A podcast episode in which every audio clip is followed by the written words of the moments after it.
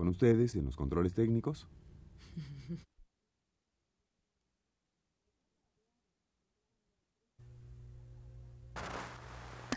Retrato Hablado, programa número 3 sobre Antonio Peláez para transmitirse el jueves 16 de diciembre de 1982. Estudio 1, José Gutiérrez, Abelardo Aguirre, controles técnicos, Juan Carlos Tejeda, producción, Yuriria Contreras, locución, un programa de Elvira García. Radio UNAM presenta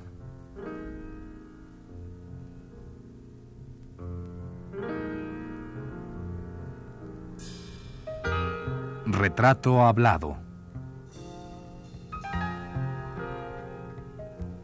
Antonio Peláez.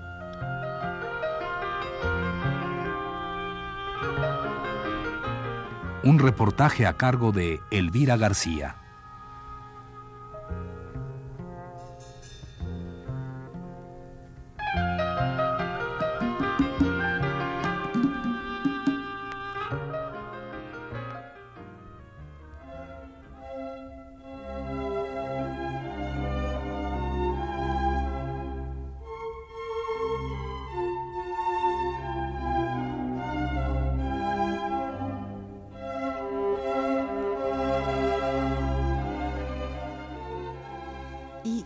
Lo que pinta Antonio Peláez. Poco a primera vista. Botellas, cacharros, ambientes y apenas si algo más. No pinta de ideas, sino de sensibilidad, de reflexión, de estados de ánimo, de intimidad.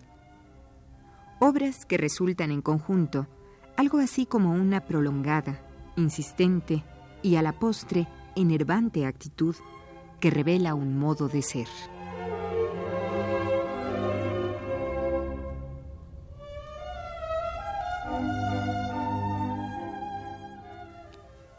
Si en los dos programas anteriores hemos reproducido ensayos escritos por Octavio Paz y Ramón Shirao, hoy hemos de retroceder en la cronología de estos escritos para dar vida a uno de los primeros que hablara de la obra de Peláez y que surgiera de la pluma de don Justino Fernández en el año de 1959.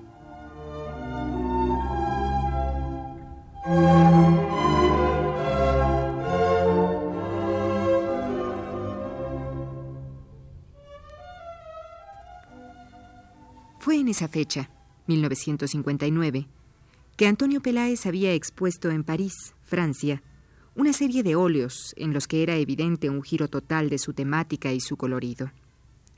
Siete años antes, en 1952, había regresado a México después de un largo viaje de tres años por Italia, Grecia y Egipto. Todo lo que bebió durante ese largo aprendizaje lo plasmó en sus lienzos que configuraron, a partir de aquella época, un nuevo camino para su pintura.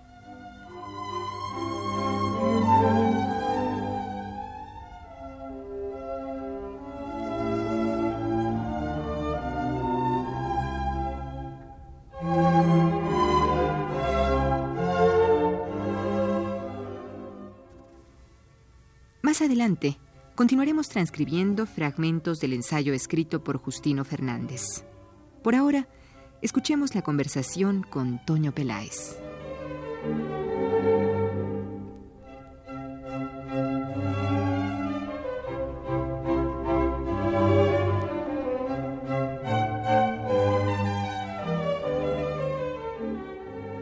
Continúa Leda. Sí, Toño, tienes El EDA es un lugar de, anécdotas un poco indebidas. Ay, pero yo creo que ya muy debidas para esta época. Estamos creciditos. Tal vez. Bueno, pues ahí cada quien hacía sus grandes disparates. Yo me acuerdo que una vez me tomé, en vez de una copa cuatro, de las primeras copas fuertes que me tomaba, y decidí animarme a hablar con Lupe Marín. Dije, voy a hablar con Lupe Marín, a invitarla a bailar. Confesarle, Tomo. Lupe Marín era casi, pues yo creo que era más alta que yo. Era una mujer muy espectacular y muy imponente.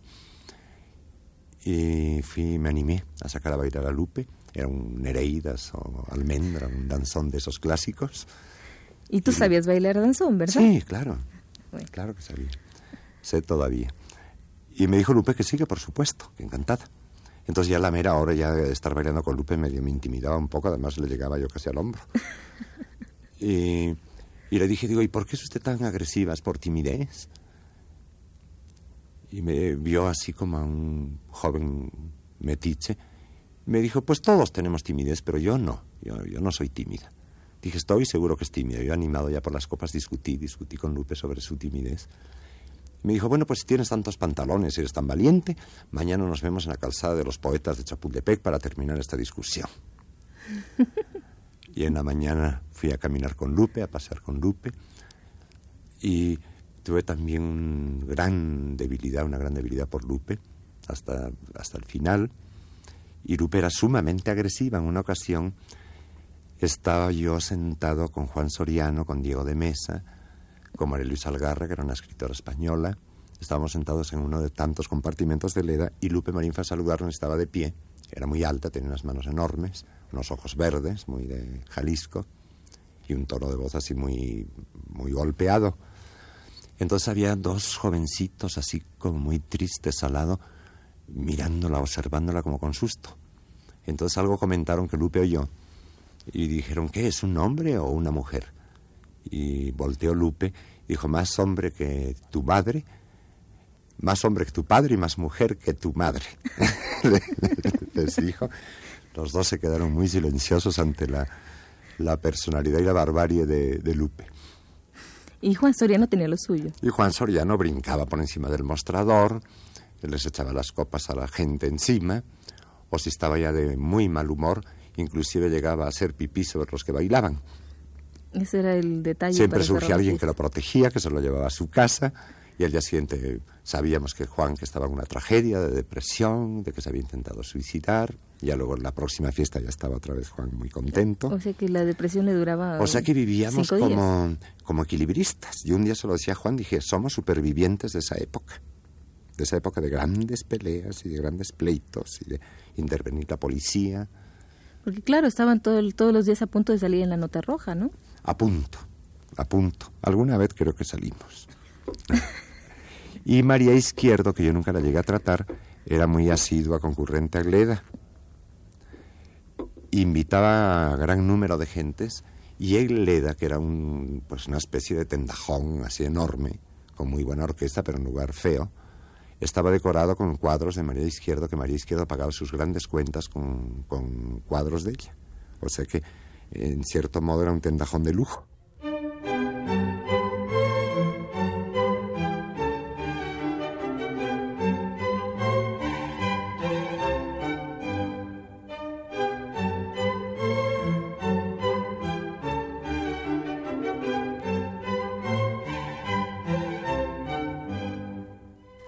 Luego de la exposición de Peláez en 1959 en París, el pintor cuelga sus cuadros en México en el año de 1960, dentro de la Galería de Arte Mexicano. En esta exposición pudieron admirarse obras como El Diablo y Homenaje a una hormiga. Cuadros en los que Peláez ha desintegrado casi por completo la figura, dejándola sugerente y misteriosa.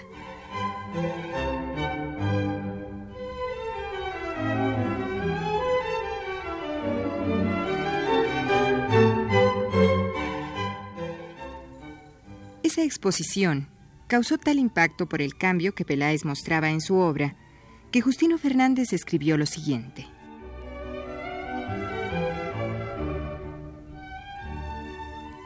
Peláez casi no tiene ojos para el mundo.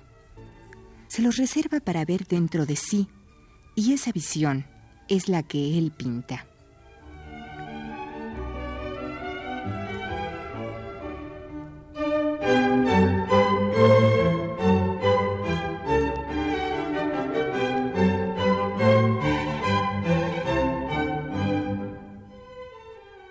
¿Y qué les dejó toda esta vivencia, toda esta época que se la pasaron en el Leda y después al Leda donde fueron? Ah, pues Elvira, eh, una impresión de haber vivido la vida plenamente, porque todo hay que, creo yo, hay que vivirlo a tiempo. Digo, la verdad es que los pintores no nos hacemos viejos nunca. Por eso cuando me preguntan la edad siempre les digo, ¿qué les importa? Digo, da igual. Digo, da igual porque los pintores si nos hacemos viejos dejaríamos de pintar. O sea, justamente yo creo que los poetas y los pintores eh, están fuera de la edad. Digo, un poeta y un pintor que se sienta viejo suspende su trabajo automáticamente. Y la pintura, en mi caso, y creo que en caso de los que son que la llevan de verdad de corazón, pues es una forma de infantilismo de, de, prolongar y prolongar la infancia y la adolescencia hasta el infinito. Yo nada me aburre tanto como la gente formal. Yo a veces tengo miedo a dar la impresión con mis anteojos de gente formal, pero no quiero. Sí, a veces sí das esa impresión. Ni parece que hubiera estado en el Leda y en el... ¿Dónde? ¿Dónde? ¿Cómo se llamaba de otro lugar? Había otro, el Balí. El Balí. Sí, que corrió la voz que había una señora javanesa maravillosa, que era la mujer más bonita de México, decían. Por fin lo encontramos, quedaba por Belisario Domínguez, ahí por el rumbo del Folis. Y fuimos todos, todo el grupo de Leda, y fuimos a, al Balí, que era un lugar pequeño, con unas cortinas de flecos, y apareció una mujer vestida de dorado, efectivamente bellísima, con un aspecto muy exótico, podría haber sido javanesa, y había un piano vertical en que yo tocaba mis fostrots y mis tangos, y danzón también, muy mal tocado, pero lo tocaba, y casi era la única música que había ocasionalmente. Bailaban a tu ritmo los demás. Sí, mientras tocaba me, servían cubas la dueña, me sonreía, y fracasó el lugar cuando nos dimos cuenta que la señora javanesa era de Guadalajara y muy conocida de no sé quién, y se acabó el exotismo y el misterio. Oye, Toño, ¿y no había unas, unas, una especie de cruda moral al otro día? Porque Juan Soriano me comentaba un poco eso, a pesar de que Juan, bueno, no sé si sea tu propia historia, pero, pero Juan, bueno, proviene de una familia humilde y todo esto.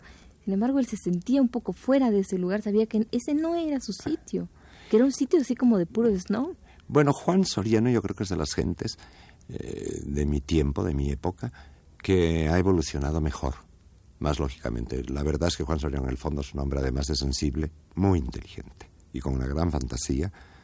Y yo lo he vuelto a ver en París, y lo he vuelto a ver en México. Nos hemos visto ya más calmadamente, ya de personas que es que mayores.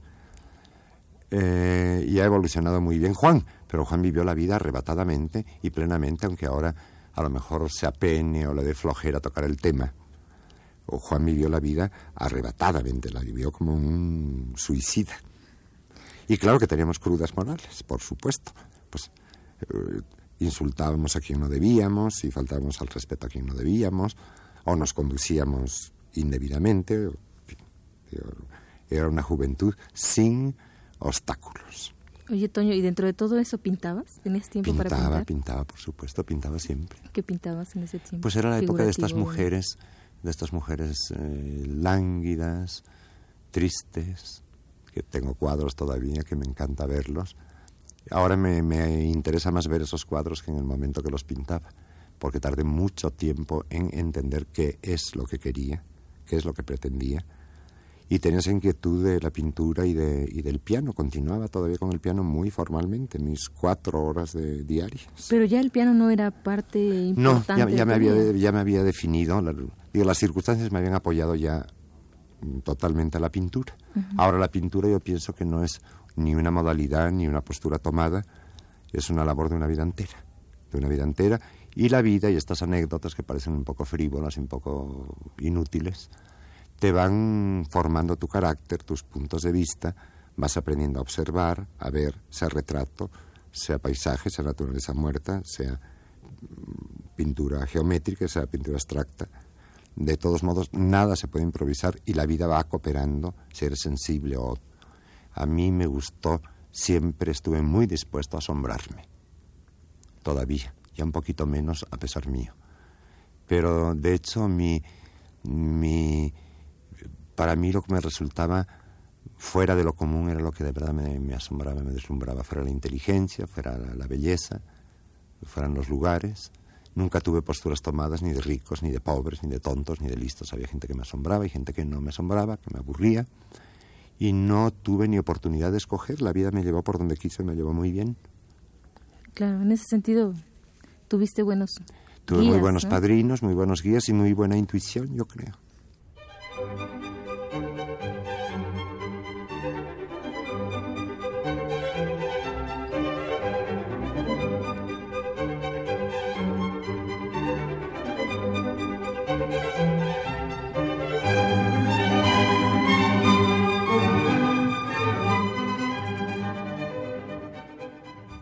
Fernández, en su ensayo del 59, añade acerca de la obra de Peláez.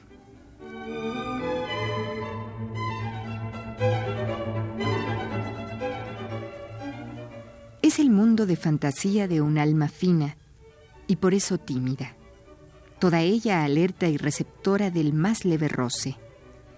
Es la antítesis del ruido callejero de la muchedumbre. Así esta pintura, sincera, original, viene a ser de excepción hoy día. Alguien dirá que botellas y cosas por el estilo ya las había utilizado Morandi o bien Estel, pero no advertirá que eso es lo de menos y cada quien lleva sus propios cacharros a cuestas.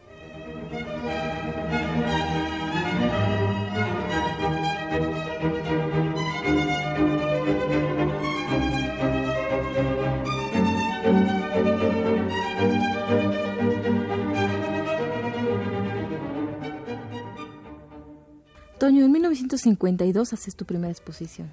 Sí. Formal, en la Galería de Bueno, hago un viaje entre tanta gente y de hecho esta vida pintoresca me encantaba, pero no era mi verdadera vocación el desorden. Sí, yo iba un poco hacia siempre lo de los tuve viajes, un ¿no? fondo de disciplina, un fondo de disciplina que tardó mucho en, en pues en tomar parte de mi ritmo de vida. Digo, de hecho, yo más tendía a la disciplina que al desorden. O sea que cuando ya era menos joven, empecé a tratar a otro tipo de gente, ya en otro tono y en otra forma. Aunque todavía me gusta desvelarme y, y hablar barbaridades. Pero hubo un momento en que empecé levemente a, a pintar ya todo el día, todo el tiempo, y a planear viajar porque pues en largos años no me volví a mover de México. Es un largo viaje que haces de Italia, Grecia. Entonces en, ese, en esa Egipto. época conozco, uh, bueno, hay un amigo de infancia, Guillermo Terminer, que es un excelente dibujante, eh, que ha compartido algún viaje conmigo, que lo conocí en la escuela, en el Franco Español, que es un dibujante muy extraño, con personalidad y muy privado, que no, no transita, ni le gusta exponer, ni le gusta estar entre los críticos, es una gente muy encerrada.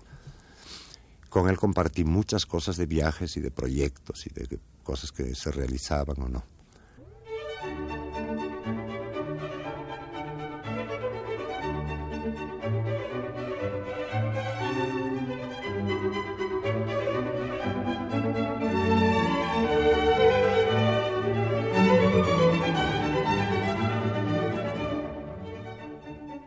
Con casi una veintena de exposiciones individuales en México, Europa y Latinoamérica, y más de una docena de colectivas, Antonio Peláez se sitúa hoy día como uno de los más importantes y representativos artistas plásticos de la abstracción.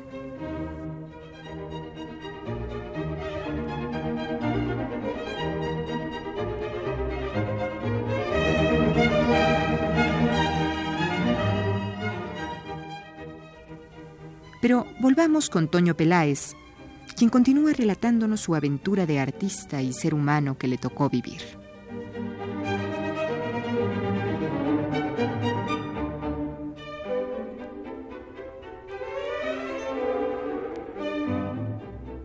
¿Y cómo nace esta idea de irte de viaje? ¿Tiene que ver con esta eh, necesidad de disciplinarte en la Bueno, en esa época ya estaba yo fuera de mi casa y empecé a hacer retratos de señoras conocidas que me, me los encargaban, yo creo, por ayudarme, porque yo no disponía de ni un quinto.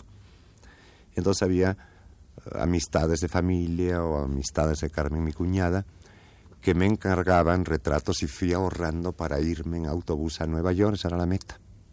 En ese tiempo conocí una de las gentes más influencia han tenido en mi vida, que era una gente completamente opuesta a mi carácter y por eso me llamó la atención un doctor Roberto Garza Garza, que lo conocí a través de la música. Él estaba en el conservatorio y él dedicó hasta el final gran parte de su vida a la, a la medicina y gran parte al piano. Entonces fue una personalidad que me llamó la atención, que me deslumbró, que estaba muy involucrado en la literatura, también en el arte, conocí a todas estas gentes que he mencionado, y sentí que era la gente que me podía apoyar un poco en mi desnivelado carácter. Y te apoyó Entonces además. con él planeé ese viaje a Nueva York, que de aquella no se usaban mucho los viajes. Ir a Nueva York era una aventura que salía en el periódico si alguien iba a Nueva York, a la Babel de Hierro. Entonces planeamos, así como miserables, ahorrar y ahorrar y ahorrar. Él estaba de ayudante de un doctor conocido. Yo hacía mis retratos, hicimos en la Greyhound en autobús un viaje de tres días y dos noches a Nueva York. En Nueva York yo volví a hacer algún retrato, algún familiar nos mandó un dinero y nos lanzamos en tercera de tercera en barco a Europa, con la idea de que en todo caso, si nos quedábamos sin dinero, nos tenían que mandar a México, pues deportados, ¿verdad? En un viaje de un barco de carga. Claro, todo lo, primer- lo peor que puede suceder es que nos manden en un barco de carga de regreso porque no tengamos dinero. Pero ya en París estaba Octavio, que nos ayudó mucho. Estaba Margarita Urueta, la escritora. Margarita, Margarita Urueta, que de aquella estaba casada con Castro Valle. Y nos echaron una mano para hacer pequeños viajes y casi para comer. Total que el viaje, dimos la lata a todos los conocidos y en vez de ser un viaje de una semana fue un viaje de año y medio. Recorrimos toda Italia, pueblo por pueblo. Este, llegamos a Grecia, estuvimos en Egipto. En Egipto estuvimos en el bote, estuvimos detenidos porque estábamos tomando fotos estratégicas del puerto. Y intervino la policía sin saberlo, estábamos tomando todo lo que no había que fotografiar. Y fue un viaje enorme, larguísimo, de museos y de museos. Y como no teníamos dinero para teatros ni para cabarets, pues lo único gratis eran las iglesias y los museos. O sea que nos echamos todo lo que había que visitar casi en Europa. Fue un viaje de año y medio en que llegamos con una cultura insoportable. Llegamos muy pobres, pero muy pedantes.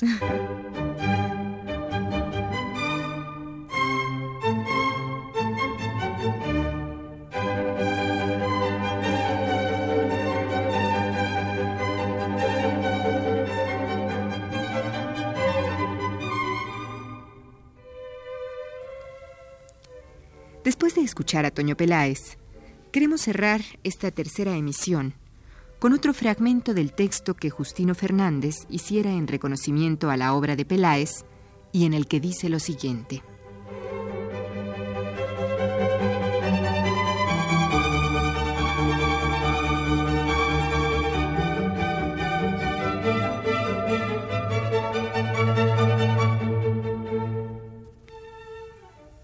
Aproximarme a esta vieja y nueva pintura de Antonio Peláez, que al expresar su mundo ha iniciado una confesión cuya penitencia consiste en ir más lejos hasta que caiga exhausto.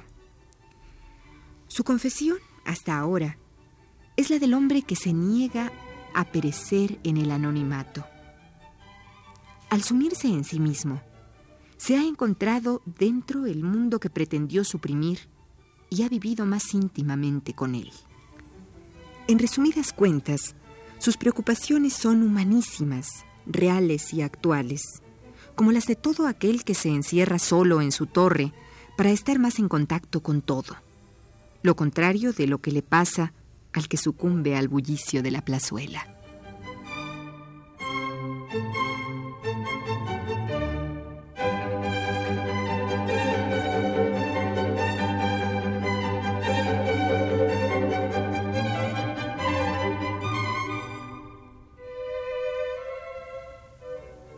Fue la tercera parte del programa dedicado a Antonio Peláez. Le invitamos a escuchar la cuarta el próximo jueves a las 22.30 horas. Gracias por su atención.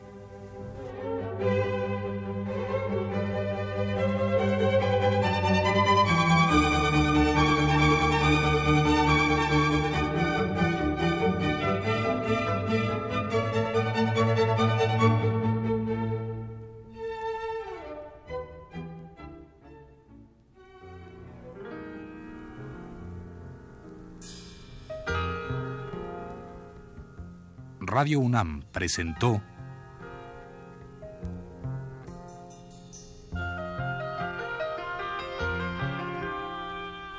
Retrato Hablado. Antonio Peláez.